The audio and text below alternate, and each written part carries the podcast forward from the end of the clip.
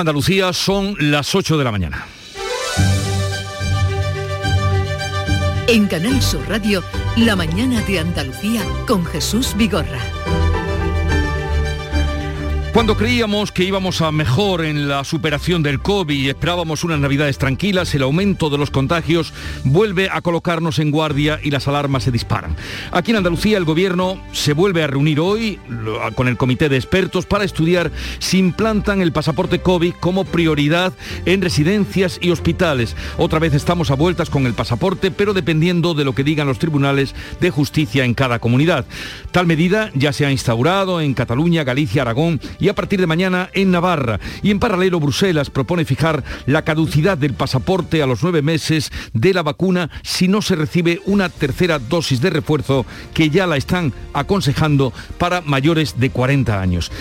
Así llegamos al fin de semana del Black Friday y encendido del alumbrado en la mayoría de las ciudades para animar las calles, con una tasa de 83 casos por 100.000 habitantes en, en Andalucía, mientras que en España esa tasa sube hasta los 160. El nivel más alto de contagio lo tienen los niños de entre 5 y 11 años. Por ello, la Agencia Europea de Medicamento ha aprobado la vacuna para esa franja de edad con una dosis inferior, dos inyecciones y tres semanas de diferencia. En Sudáfrica, la Organización Mundial de la Salud ha detectado una nueva variante del COVID con múltiples mutaciones y alto potencial de propagación. El Reino Unido e Israel han suspendido todos los vuelos procedentes de seis países sudafricanos. Esto quiere decir que en la lucha contra el COVID no se vislumbra por ahora ningún motivo para bajar la guardia.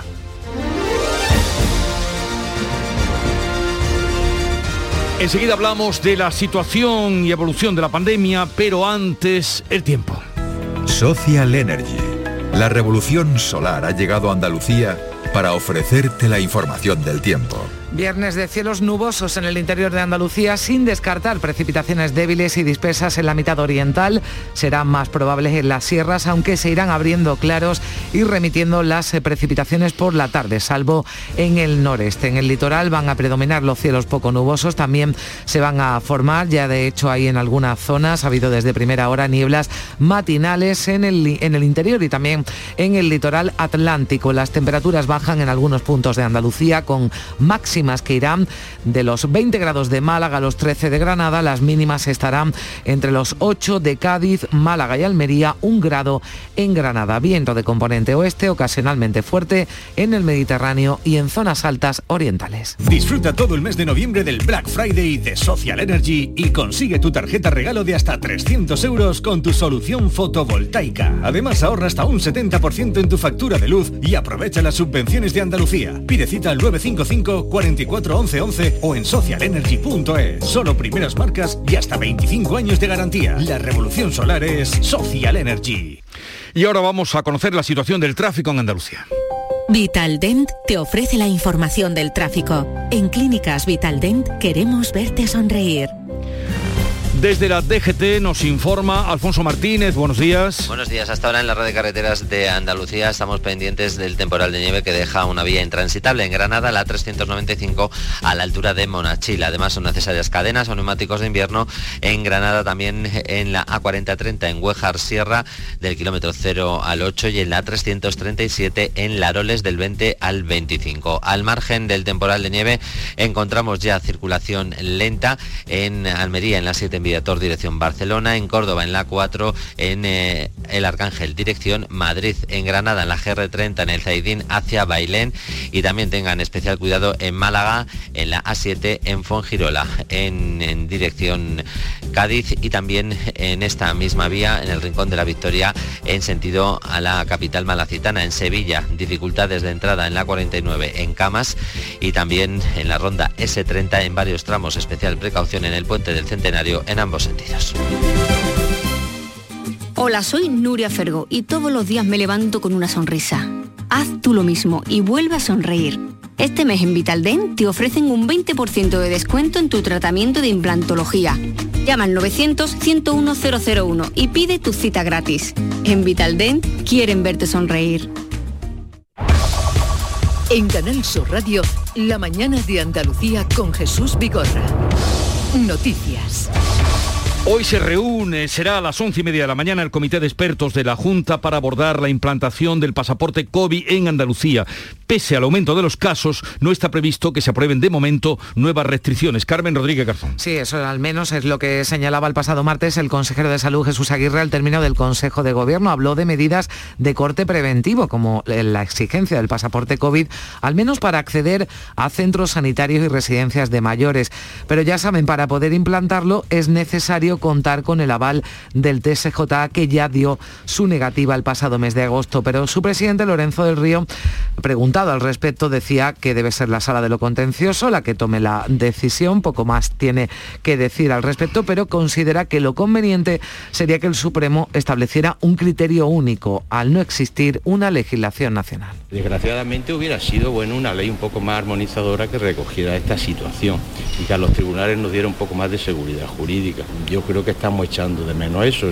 Y es que hay disparidad entre las comunidades autónomas. En algunas ya se exige el pasaporte COVID para acceder a locales de restauración o a residencias. En Aragón lo hacen desde ayer. En Navarra entrará en vigor mañana sábado. En Cataluña ya se amplía a otros sectores. Está en vigor desde octubre. El País Vasco ha recurrido al Supremo la negativa de su Tribunal Superior. Valencia lo va a pedir en los próximos días, pero por ejemplo Madrid dice que no lo considera necesario. Mientras Bruselas propone que el pasaporte COVID caduque a los nueve meses de la vacuna si no se recibe una dosis de refuerzo, a constatar que el periodo de máxima protección de la vacuna es de seis meses. En la reunión del comité de expertos de este viernes coincide con una evolución negativa de la pandemia en el conjunto de España y también en Andalucía. Aquí en nuestra comunidad se han registrado casi mil casos de COVID, la mayor cifra de contagios desde principios de septiembre, dos nuevos fallecidos también sumábamos este jueves, la tasa de incidencia ha subido seis puntos en las últimas 24 horas y está ya en 83 casos por cada 100.000 habitantes. Córdoba y Huelva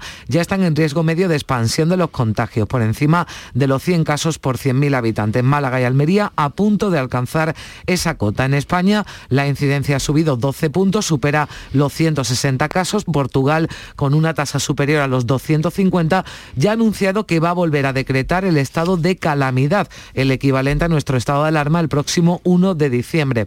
Y para viajar al país, atención, no solo se va a exigir el certificado COVID, también una prueba negativa. Así lo explicaba el primer ministro portugués Antonio Costa. Los testes pasan también a ser obligatorios para cualquier entrada en territorio nacional, sea cual for el punto de origen y sea cual for a nacionalidade do passageiro. Pues sea cual sea el punto de origen en Portugal, sea cual sea la nacionalidad del viajero, deberán presentar ese certificado, ese test negativo para entrar en Portugal. Y así las cosas, la Agencia Europea del Medicamento da el visto bueno a la vacuna de Pfizer para niños de 5 a 11 años. Sí, la vacuna, según los estudios realizados, tiene una efectividad del 90% en la prevención de la enfermedad. La dosis, eso ya lo sabíamos, es inferior, va a ser inferior a la que se usa en adultos. Se administra en dos inyecciones con tres semanas de diferencia. Ahora cada país deberá decidir si la administra y cuándo lo hace. La tasa de incidencia en España entre los menores de 12 años es la más alta, muy por delante del siguiente grupo, que es el de la población de entre 40 y 49 años. La Unión Europea ya ha anunciado que tiene comprometidos otros mil millones de dosis de la vacuna anti-COVID para finales de esta semana. Van a estar destinadas en este caso a las dosis de refuerzo, pero también, recuerda la presidenta de la Comisión, Ursula von der Leyen, a todos aquellos que todavía, y hay muchos lamentablemente, no se han vacunado. Debes recibir la dosis de refuerzo seis meses después de la primera vacuna. La de refuerzo da más protección incluso que la vacunación original. Evita hospitalizaciones y muertes y finalmente tenemos que convencer a más gente para que se vacune. Un cuarto de los adultos europeos siguen todavía sin vacunar. Pues para hablar de, estos aspectos novedosos, eh, vacunación eh, y también la evolución del COVID, está con nosotros Amos García, presidente de la Asociación Española de Vacunología, gran divulgador en todo este proceso de pandemia de lo que supone el COVID. Amos García, buenos días. Muy buenos días, es un placer estar con ustedes. Igualmente le agradecemos su atención. Empezaremos por esta última noticia de cómo la Agencia del Medicamento da el visto bueno a la vacuna Pfizer para los niños de entre 5 y 11 años. Una vez que ha dado el visto bueno, ¿cuándo podría, eh, cree usted, llegar a España y empezar la vacunación a los niños? Sí, vamos a ver, hay un elemento importante. Es que, como muy bien has dicho, la agencia, la EMA, la Agencia Reguladora del Medicamento en Europa, lo que hace es eso, regular los medicamentos. Es decir, lo que plantea es lo que se puede y lo que no se puede hacer con los medicamentos, pero no recomienda una determinada estrategia. Eh, los que lógicamente eh, abordan las estrategias son las autoridades sanitarias de cada país. Es decir, la EMA dice esto se puede hacer, son las autoridades de, cada país las que dicen pues vamos a hacer esto. Y desde esa perspectiva, ayer pues eh, la EMA autorizó algo que ya sabíamos que iba, que iba a ocurrir, la FDA lo había autorizado hace ya más tiempo y era lógico que la Agencia Europea de Medicamentos siguiera esta línea. Ha autorizado la indicación, ahora lo que hay que hacer evidentemente es em, reflexionar en nuestro país sobre si la vacunación al niño es una estrategia en estos momentos conveniente o, se puede dejar para más tarde o, incluso no, no es necesario hacerla. O sea que dependerá de lo que digan las autoridades ya de nuestro país eh, para la vacunación de los, de los menores. Eh, por otra parte, la Comisión Europea ha propuesto el pasaporte COVID, el documento común lanzado hace seis meses para facilitar la libre circulación, em, que expire pasados nueve meses de la recepción de la segunda dosis de la vacuna. Em, ¿Qué le parece a usted?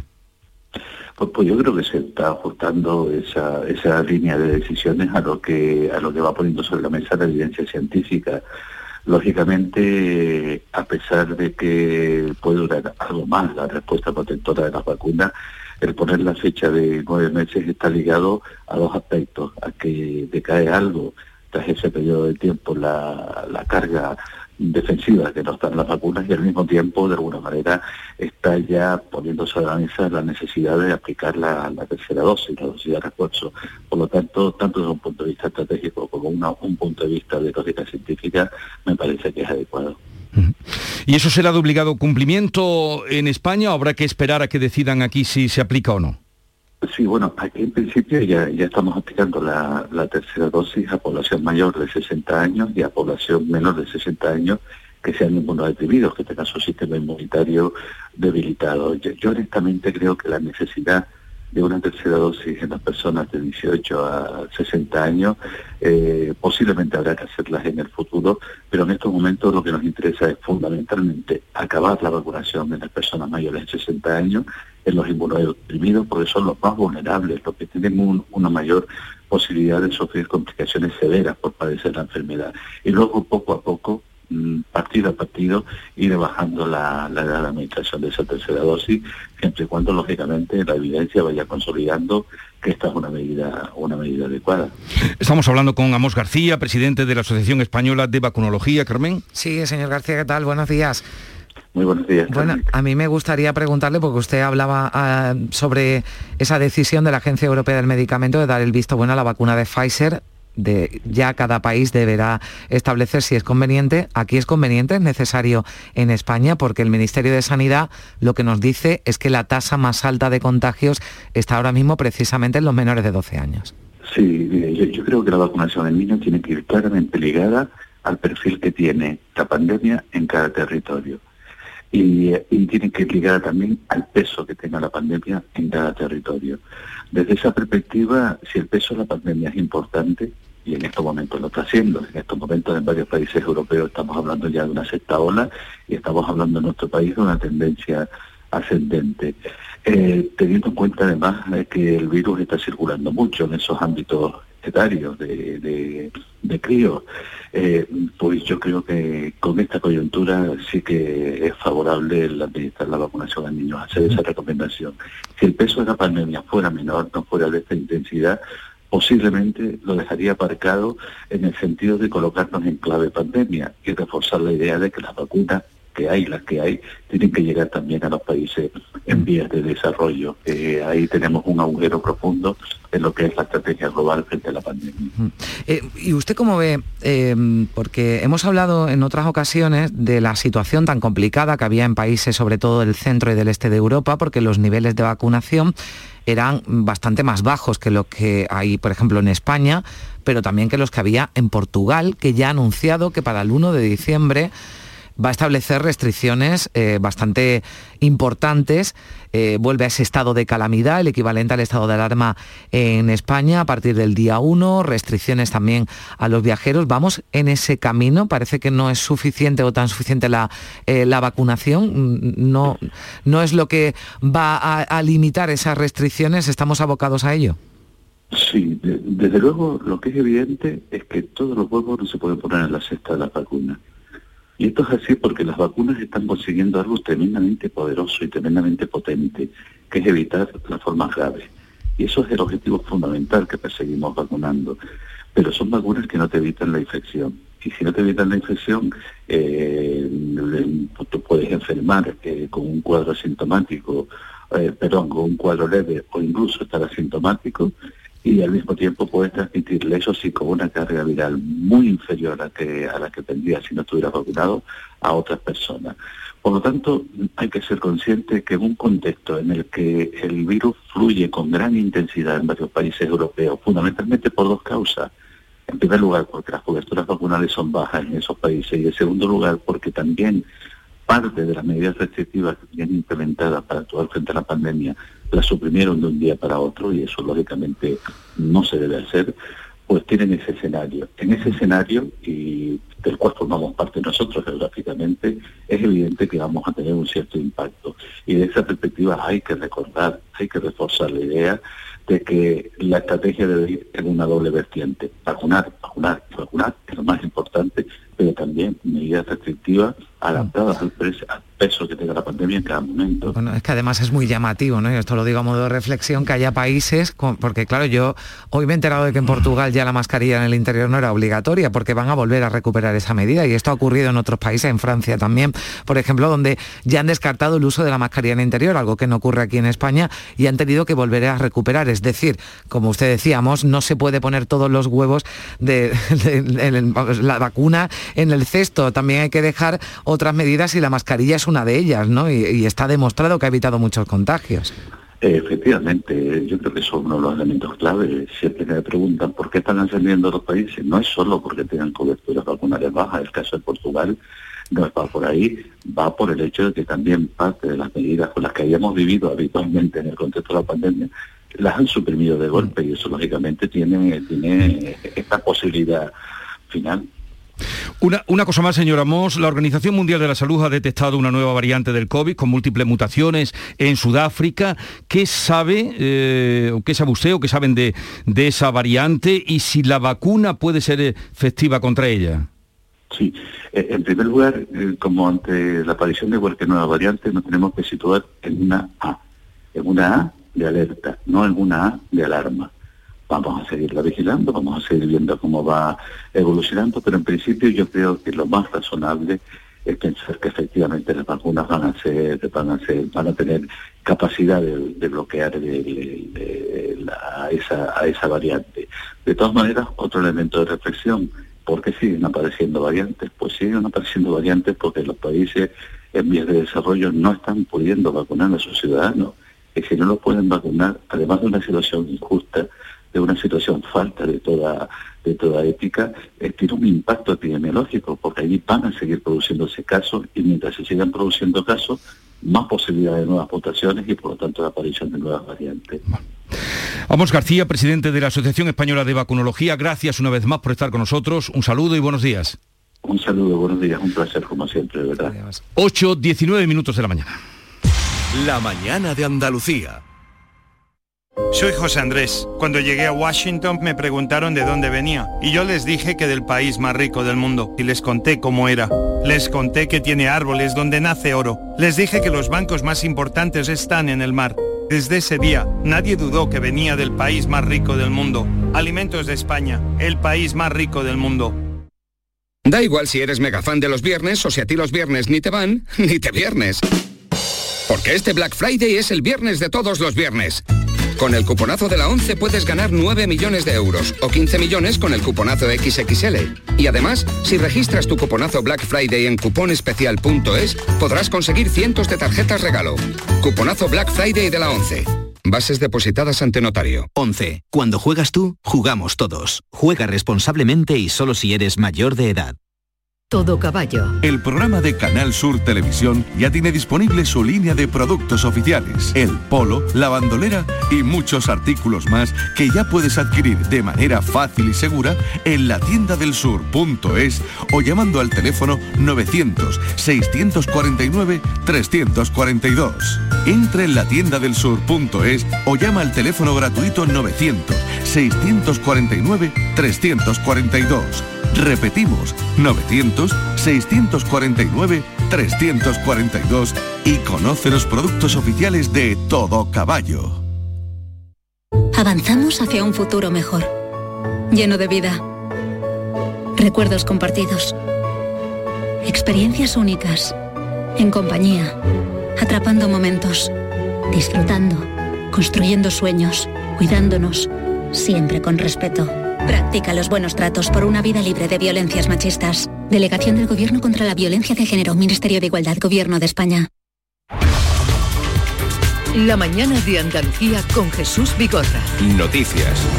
Este jueves quedaba aprobada por fin eh, y definitivamente en el Parlamento andaluz la ley del suelo, la lista que entrará en vigor antes de que concluya el año. Sí, los mismos grupos que el pasado miércoles rechazaban los presupuestos permitían en la sesión plenaria de ayer la aprobación de esta ley de impulso y sostenibilidad del territorio, norma estrella, una de las normas estrellas de esta legislatura y como se esperaba contado con los votos a favor de Vox, la abstención del PSOE, la consejera Marifran Carazo celebraba así su aprobación porque va a permitir desbloquear muchos planes urbanísticos va a ayudar al conjunto de Andalucía para favorecer su desarrollo, un desarrollo que ha de ser sostenible, equilibrado, donde tienen que participar los grandes municipios, pero también los pequeños, los medianos, entre todos, ayudar a esa reactivación económica. Más concreción sobre lo que va a suponer esa ley tendremos ocasión de saberlo y preguntárselo a la consejera Marifran Carazo que estará con nosotros a partir de las 9. Y mientras la sesión del control al gobierno, también en el Parlamento andaluz, se centraba básicamente en el rechazo a los presupuestos y a la posibilidad de un adelanto electoral que el presidente, una vez más, ha vuelto a descartar. Sí, reprochando a la oposición que de la espalda las cuenta y asegurando que la legislatura va a continuar porque el gobierno va a seguir llevando a la Cámara los asuntos pendientes.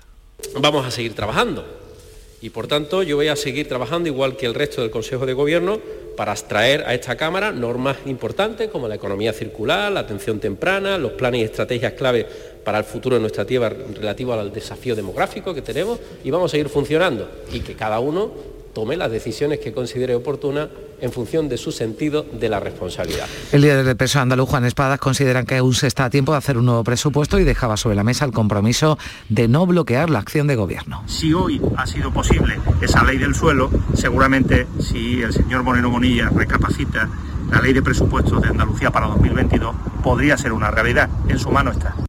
Donde sí ha habido mayoría amplia para sacar adelante los presupuestos ha sido en el Congreso de los Diputados. El Gobierno ha sumado 188 apoyos, repitiendo los que obtuvo en la ocasión anterior. Lo más llamativo ha sido que hasta el último momento ha estado el voto en duda del PNV, pero dice Aitor Esteban que van a seguir negociando en el Senado, aunque la ministra de Hacienda no prevé la incorporación de nuevas enmiendas.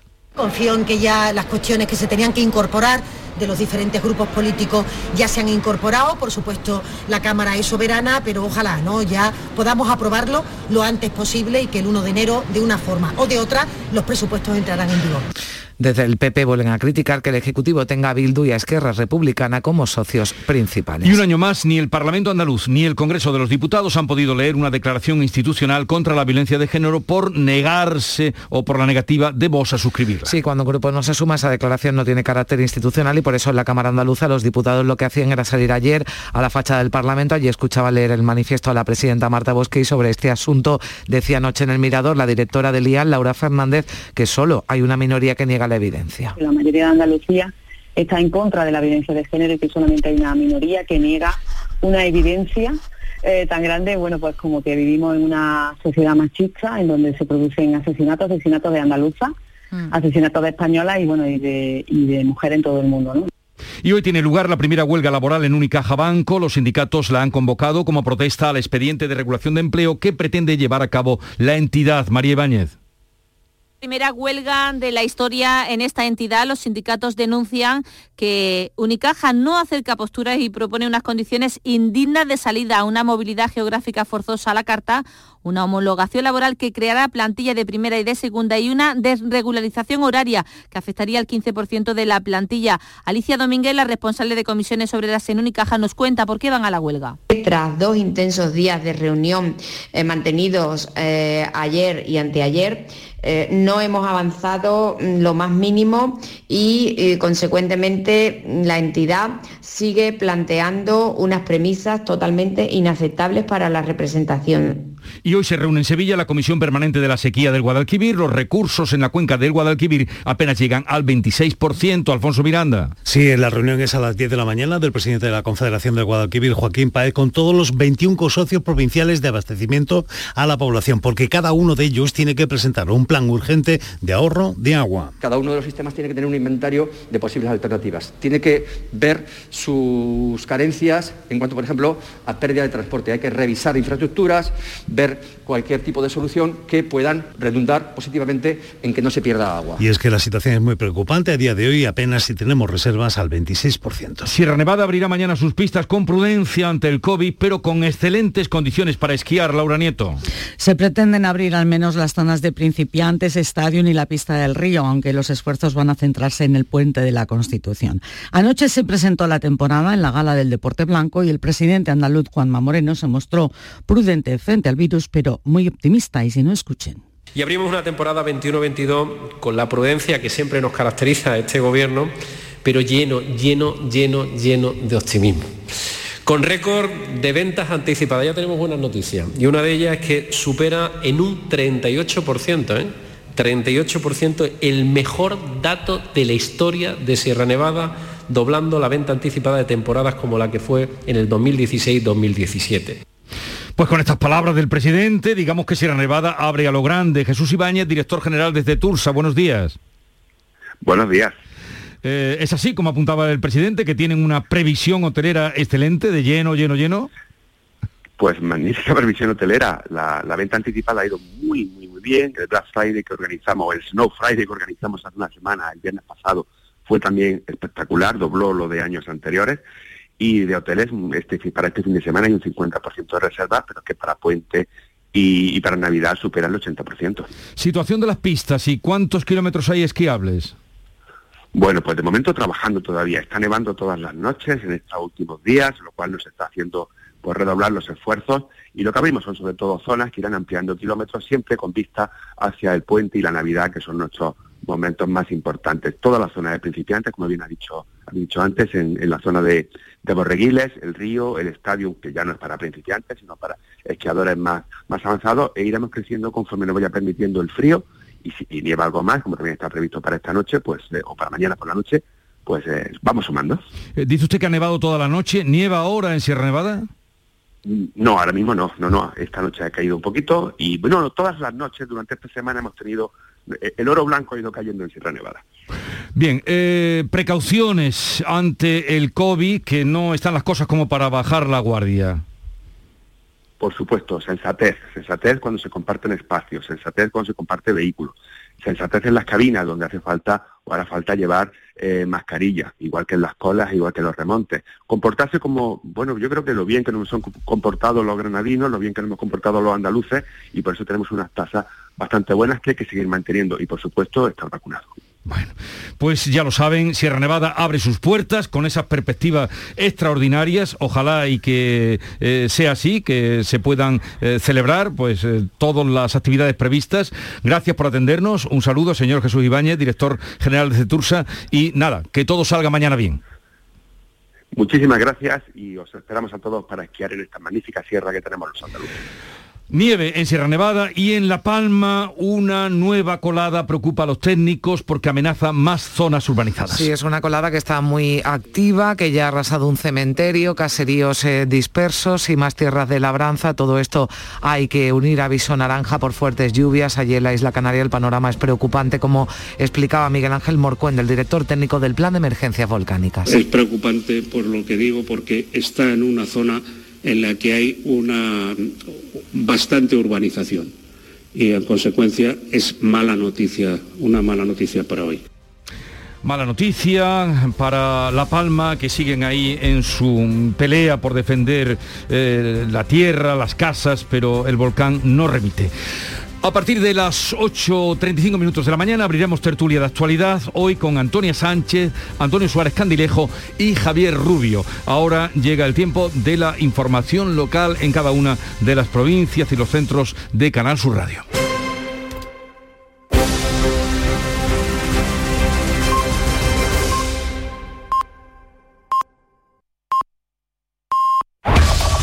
En la mañana de Andalucía de Canal Sur Radio, las noticias de Sevilla. Con Pilar González. Hola, buenos días. A esta hora hay 5 kilómetros de retenciones en la subida al Centenario en sentido Huelva y 3 en sentido Cádiz. En la entrada a la ciudad queda un kilómetro de retención por el puente del patrocinio y uno en el nudo de la gota de leche sentido Ronda Urbana Norte, donde el tráfico es intenso. También es intenso en la entrada a la ciudad por el Alamillo, Avenida Juan Pablo II, Avenida de Andalucía sentido Luis Montoto y en el Paseo Colón, sentido Arjona. Hoy tenemos brumas, algunas nubes, el viento del norte flojo y las temperaturas bajan ligeramente. La máxima prevista es de 13 grados en Morón, 14 en Lebrija, 15 en Ecija, 16 en Sevilla. A esta hora 7 grados en la capital.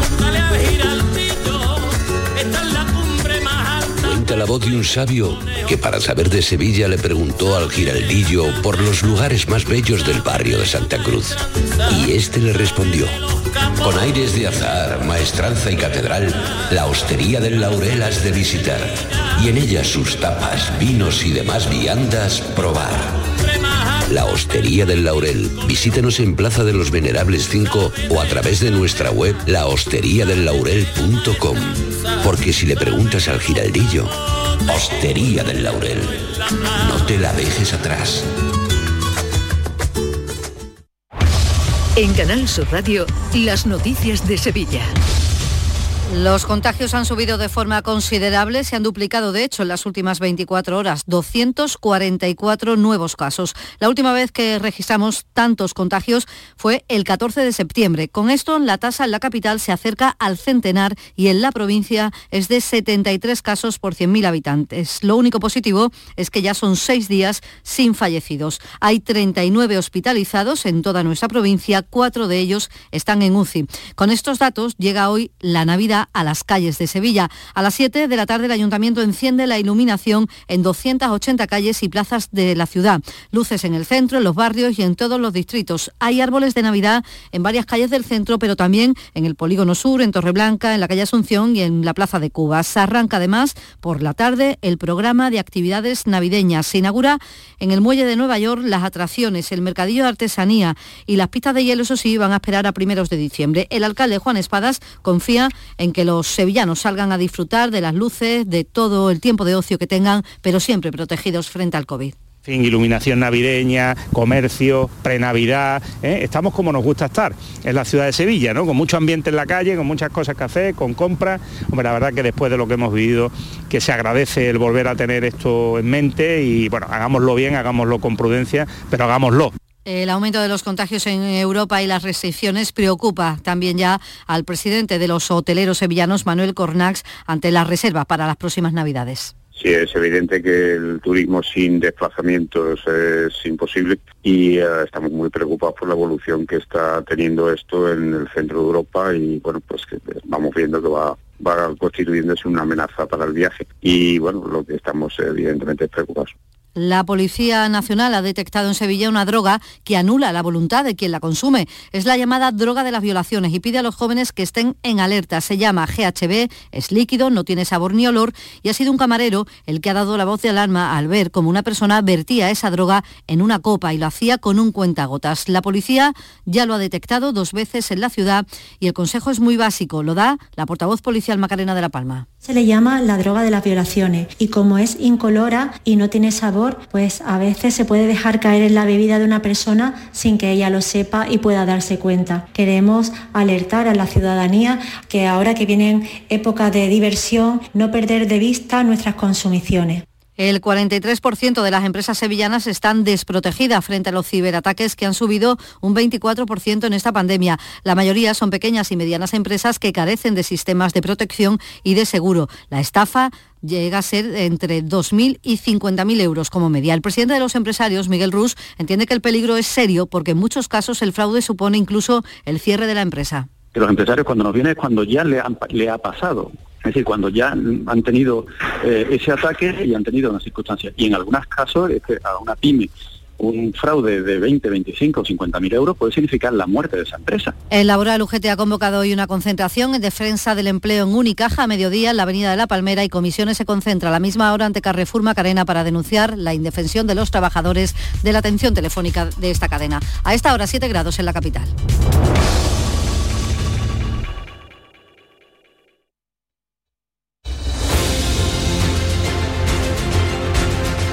8.35 minutos de la mañana, sintonizan Canal Sur Radio, la mañana de Andalucía, en la que enseguida vamos a entablar mesa de diálogo con Antonia Sánchez, Antonio Suárez Candilejo y Javier Rubio.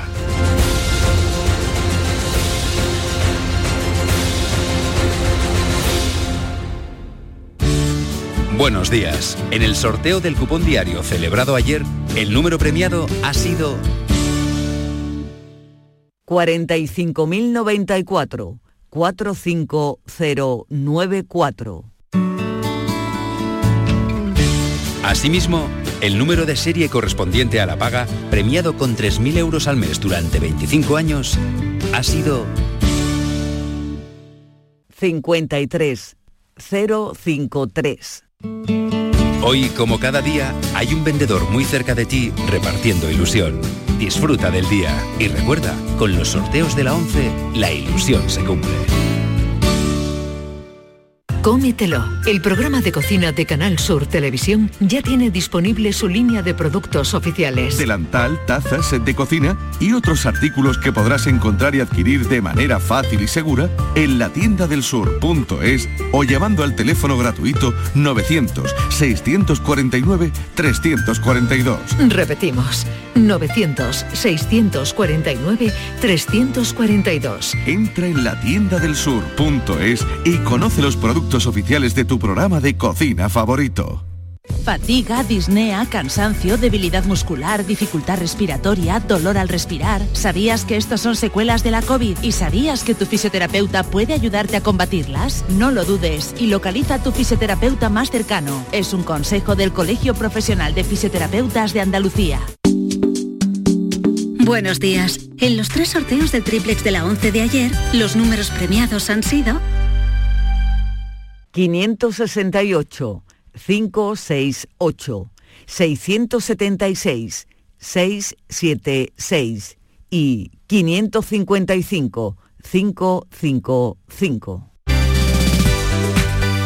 No olvides que comprando Lotería de la 11 colaboras con una gran labor social. Pídele el triplex de la 11 a tu vendedor, también en puntos de venta autorizados o en juegos11.es. Recuerda que hoy, como cada viernes, tienes un bote millonario en el sorteo del Eurojackpot de la 11. En la 11 nos mueve tu ilusión. Que tengas un gran día.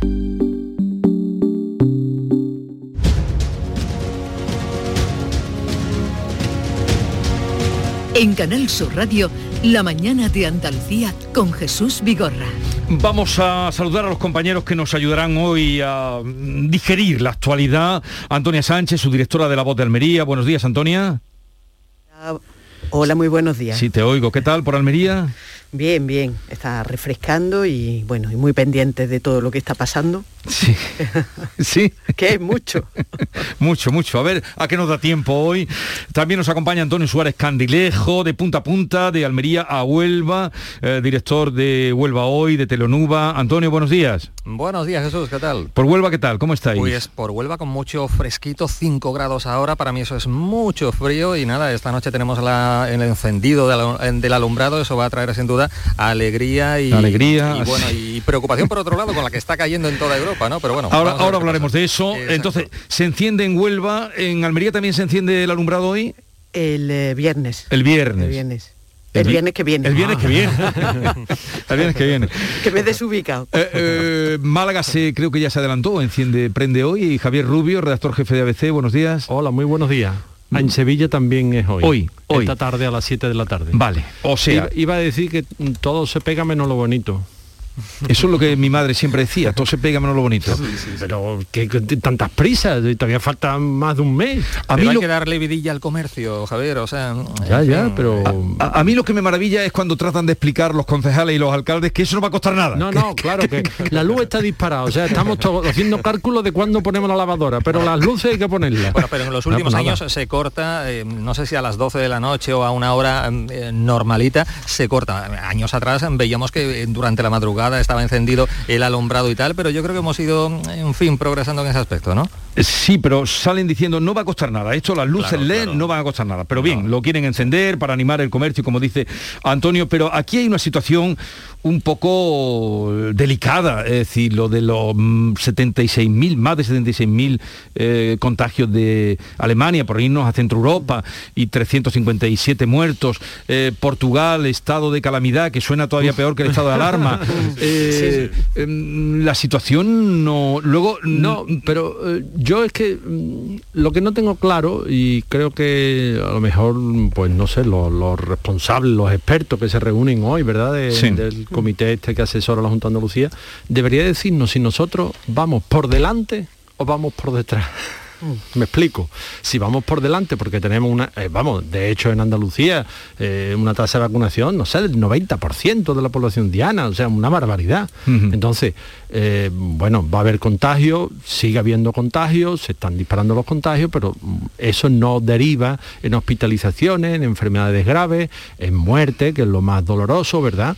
Bueno, entonces, ¿vamos nosotros por delante o es que vamos por detrás y nos llegará ahora esta ola, ¿verdad? Que para nosotros va a ser la sexta, que para ellos, no sé, es la cuarta, me parece que están en Alemania. Eso es lo que mm, hay que dilucidar, ¿no? Porque es verdad que las tasas de vacunación en esos países, bueno, Portugal sí, ¿eh? Portugal mm. está como España, incluso eh, más que España. Pero en, Europa Central y Europa Occidental y no digamos la Europa del Este, las tasas mm, eh, dejan mucho que desear con respecto a lo nuestro. Pero Europa tenía un alto, una alta tasa de vacunación, el 87%. Sí, pero eso nos ha dado quizás a Jesús una sensación de falsa seguridad y ya nos creemos que con la vacuna ya estamos libres de, de todo mal y estamos viendo que no es así, que, que sí, que en los hospitales eh, quienes están ingresados con esta enfermedad mayoritariamente son los no vacunados, pero que la vacuna no es infalible y no evita el contagio. La vacuna, como todos conocemos, evita una mayor gravedad de, la enfermedad. Y eso ha dado, eh, yo, ha vuelto el, beso, ha vuelto el abrazo, hemos recuperado, porque somos así, y ya eh, como que ya la pandemia es del pasado, como que ya, en fin, yo estoy vacunado, a mí no me va a pasar nada. Yo creo que ese es el key de la cuestión y es el problema de base para, para que estemos viendo lo que estamos viendo. Y a mí lo que me preocupa efectivamente que estamos rodeados por países como por ejemplo Portugal, que lo tenemos al lado, de que ya bueno, pues ha decretado, en fin, que, eh,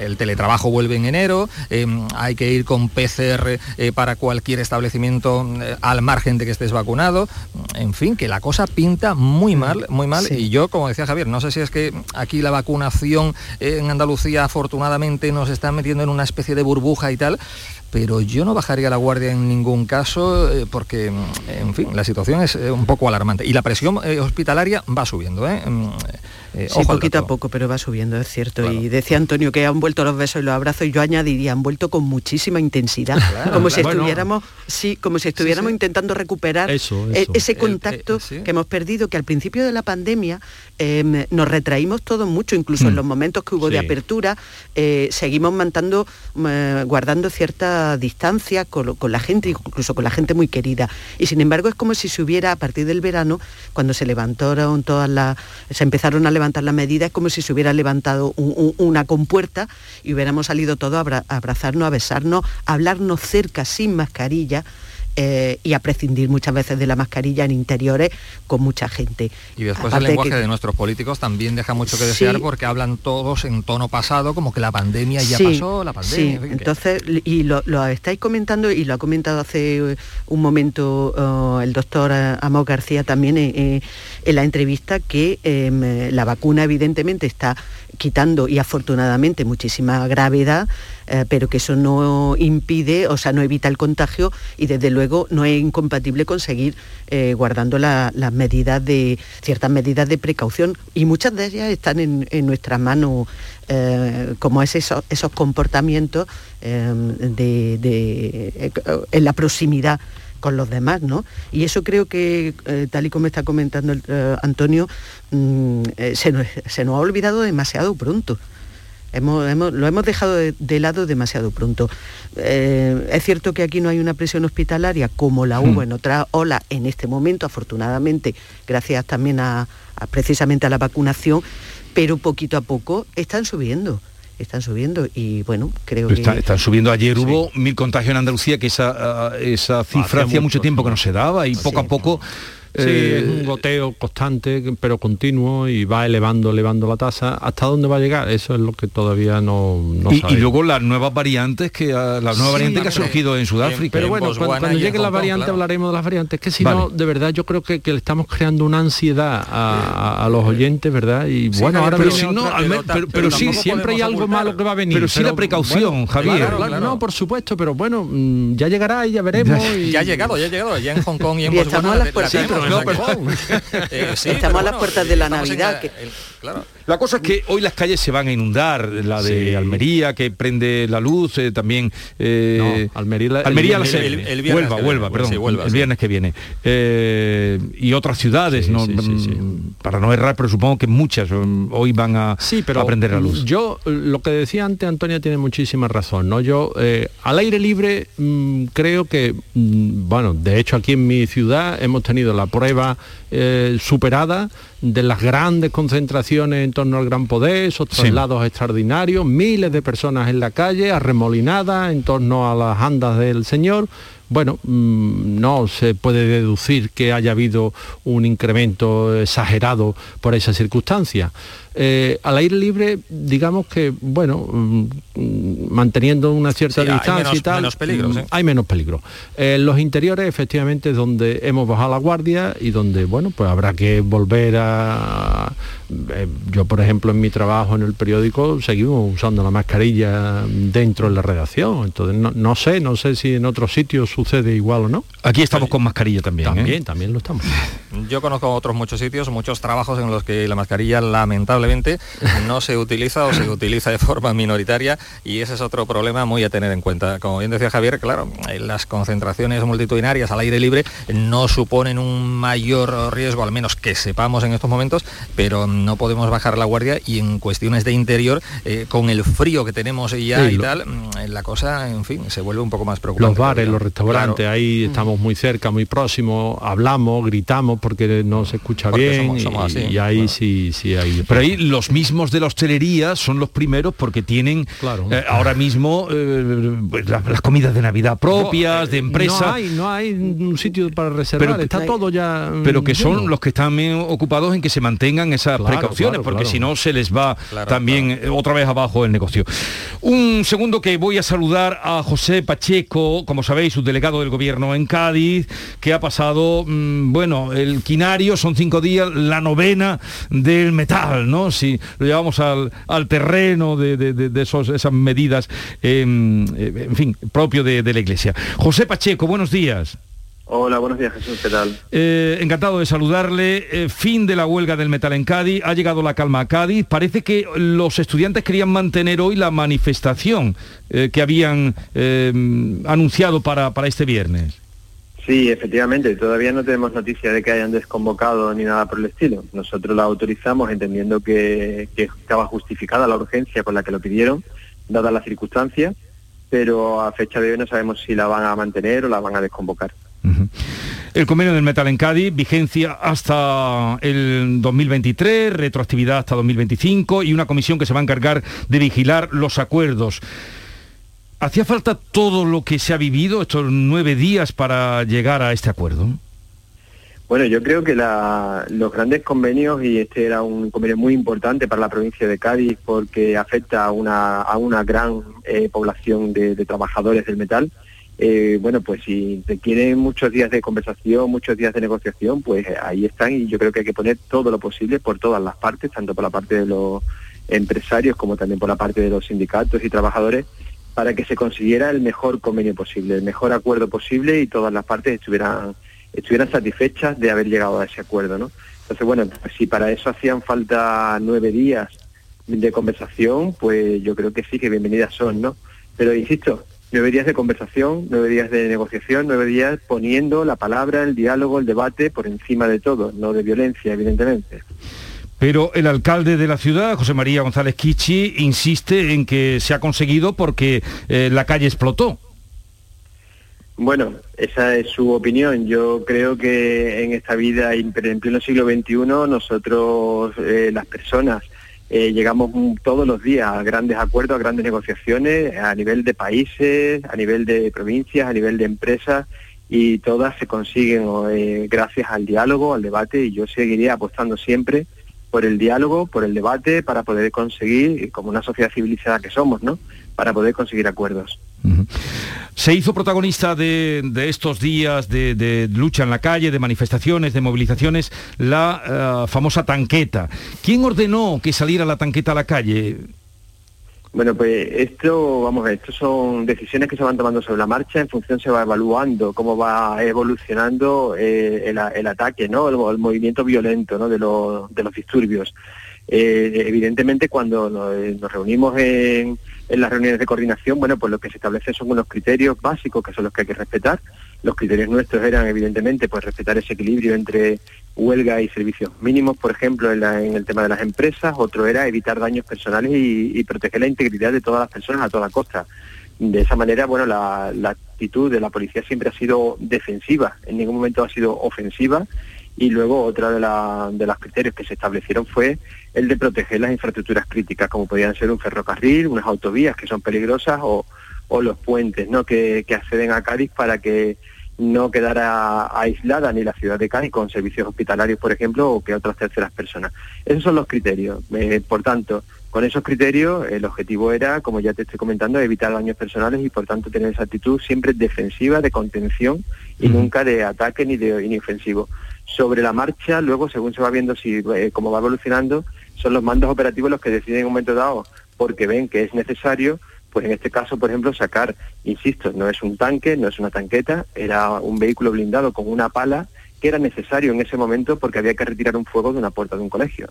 Y por tanto, la única forma de retirar los contenedores y, retirar ese fuego de la puerta del colegio era sacando esa pala.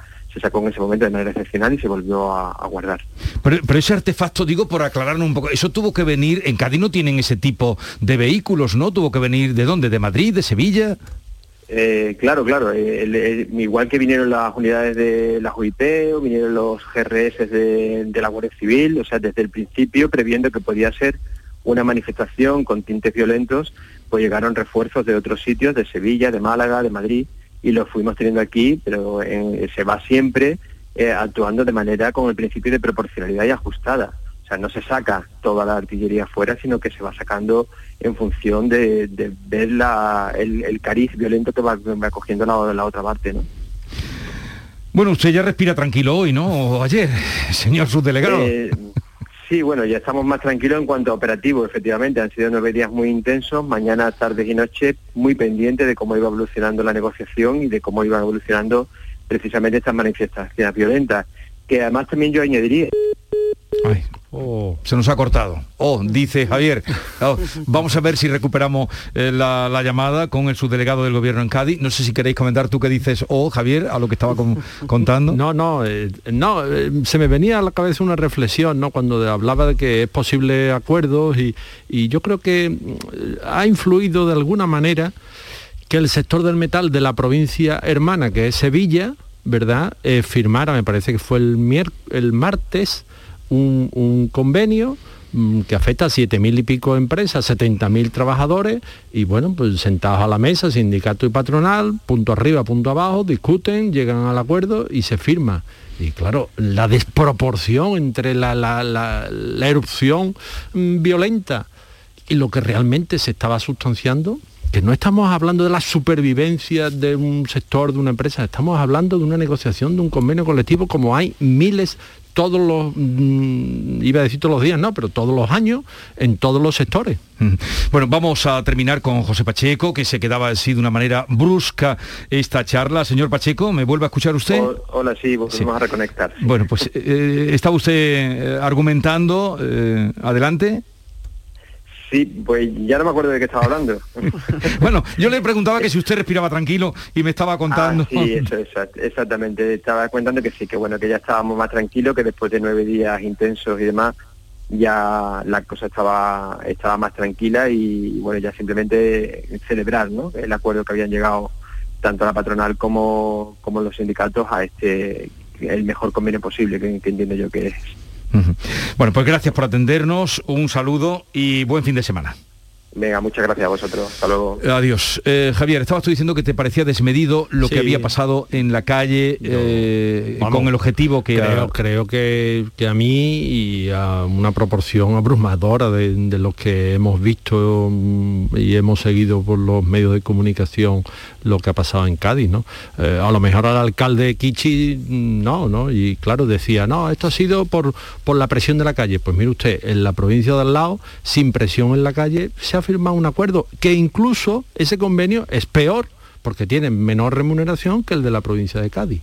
Entonces, oye, cuando hay voluntad, las cosas se arreglan. Cuando lo que se quiere es formar la gresca, pues se forma, claro. Yo creo que estamos de, enhorabuena en definitiva. Yo no sé si ha, sido necesaria tanta, eh, tanta tensión, tanta crispación. En cualquier caso, nunca llueve a gusto de todos. Y bueno, sabemos que la CGT, la coordinadora de trabajadores del metal y el sindicato de estudiantes, bueno, pues rechazan ese acuerdo de OGT Comisiones con, con la patronal. Eh, pero eh, lo de la tanqueta me parece una cuestión bastante menor. Yo no sé, tan, a cuento de que venía también que Yolanda Díaz, la vicepresidenta del gobierno en su momento, bueno, pues pidiese a la otra parte de, del gobierno central que se eliminase ese vehículo, porque tal y como acaba de decir el subdelegado, bueno, pues tenía su misión de contención para evitar males mayores y cierto es que en la calle en algún momento eh, se temió que la cosa se desmadrase un poco, ¿no? Sí, ha sido, bueno, desde la perspectiva de, los que no estamos en, Cádiz, ha sido mm, probablemente una eh, movilización Em, por momentos uh, de medida, eh, en el sentido de que quizá ha habido eh, episodios en los que, aún entendiendo que se pueda uno movilizar y en la calle pues para, presionar más, que eso puede ser, es, entendible, pero es verdad que ha habido momentos en los que se ha sido desproporcionado y, em, y también probablemente la presencia de una tanqueta aunque policialmente tenga su razón de ser dentro de esa, em, de esa estrategia eh, paulatina de ir sacando los recursos a medida que se hmm. va necesitando. Pero lo cierto es que la imagen que ha transmitido es una imagen que, em, eh, que a, muchos, a muchos sectores sociales pues no, no, lo, no lo han entendido. Pero afortunadamente el diálogo siempre tiene que estar ahí, lo decía el, el, subdelegado, y, el diálogo siempre tiene que primar y es verdad que se puede llegar a acuerdos sin necesidad de, ejercer tanta presión en la calle porque al final acaba em, repercutiendo en, muchos miles de personas que no tienen nada que ver y poniendo en riesgo los servicios esenciales para el resto de la población. Eh, Cádiz tiene una tradición, el sector del metal, eh, y Cádiz tiene una tradición mm, de, este tipo de movilizaciones intensas, pero es verdad que, ha sido por momentos eh, excesiva. Sí, parecía que era, en fin, que tanto todo para, para luego en lo que ha quedado, pues, que es mejora indudablemente para los trabajadores. si no es así, a lo mejor hubiésemos tardado mucho pues, más. Pues entonces vamos muy mal. llegar a un acuerdo. claro. No es la primera vez. No, no, es que, no puede ser el camino ese. ¿eh? No, no, evidentemente que no, evidentemente que no. Que no es la primera vez que pasa además en la provincia de Cádiz. Un, momentito, eh, que vamos a hacer una pausa y continuamos. En Andalucía pescamos frescología. Nuestra flota pesquera artesanal faena cada día para abastecernos de la calidad y frescura del pescado recién capturado en nuestra costa andaluza. Y al pasar por Lonja, cuenta con todas las garantías de seguridad alimentaria y sostenibilidad. Consume pescado fresco andaluz. Consume frescología. Fondo Europeo Marítimo y de Pesca. Agencia de Gestión Agraria y Pesquera de Andalucía. Junta de Andalucía. La actualidad y las novedades en salud. Las noticias sobre investigación médica, prevención, terapias y un consultorio para responder a tus dudas. Envíanos tus consultas en una nota de voz al 616-135-135. 616-135-135. Por tu salud con Enrique Jesús Moreno. De lunes a viernes desde las 6 de la tarde. Quédate en Canal Sur Radio la radio de Andalucía. Buenos días. En el sorteo de mi día de la 11 de ayer, la fecha ganadora ha sido 28 de marzo de 1937. Y el número de la suerte, el 2. Pide mi día a tu vendedor, también en puntos de venta autorizados o en juegos11.es. No olvides que comprando Lotería de la 11 colaboras con una gran labor social. Y recuerda que hoy, como cada viernes, tienes un bote millonario en el sorteo del Eurojackpot de la 11. En la 11 nos mueve tu ilusión. Que tengas un gran día.